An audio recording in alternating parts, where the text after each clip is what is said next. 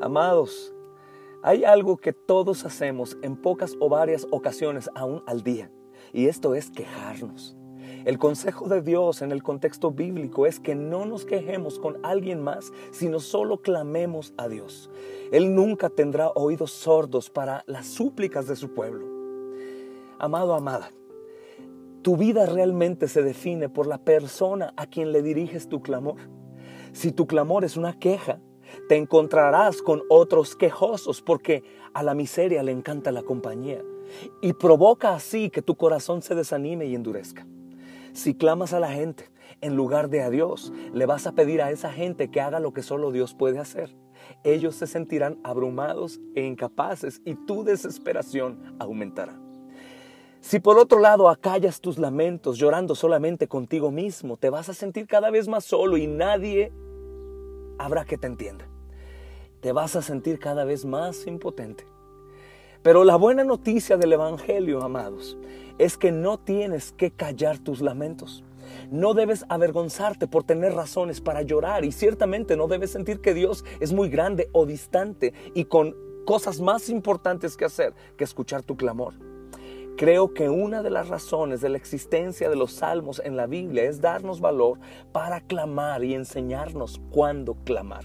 Por ejemplo, dice el Salmo 3, versículo 1 al 2, muchos son, Señor, mis enemigos, muchos son los que se me oponen y muchos los que de mí aseguran, Dios no salvará.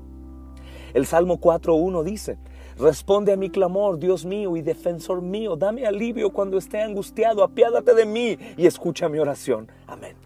Salmo 10, versículo 1 dice, ¿por qué, Señor, te mantienes distante? ¿Por qué te escondes en momentos de angustia?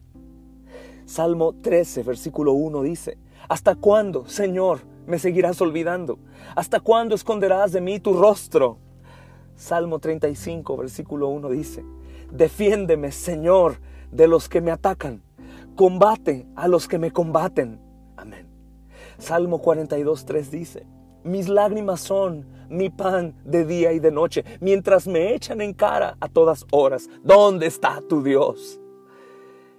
Salmo 61 dice, oh Dios, tú nos has rechazado y has abierto brecha en nuestras filas, te has enojado con nosotros, restauranos ahora.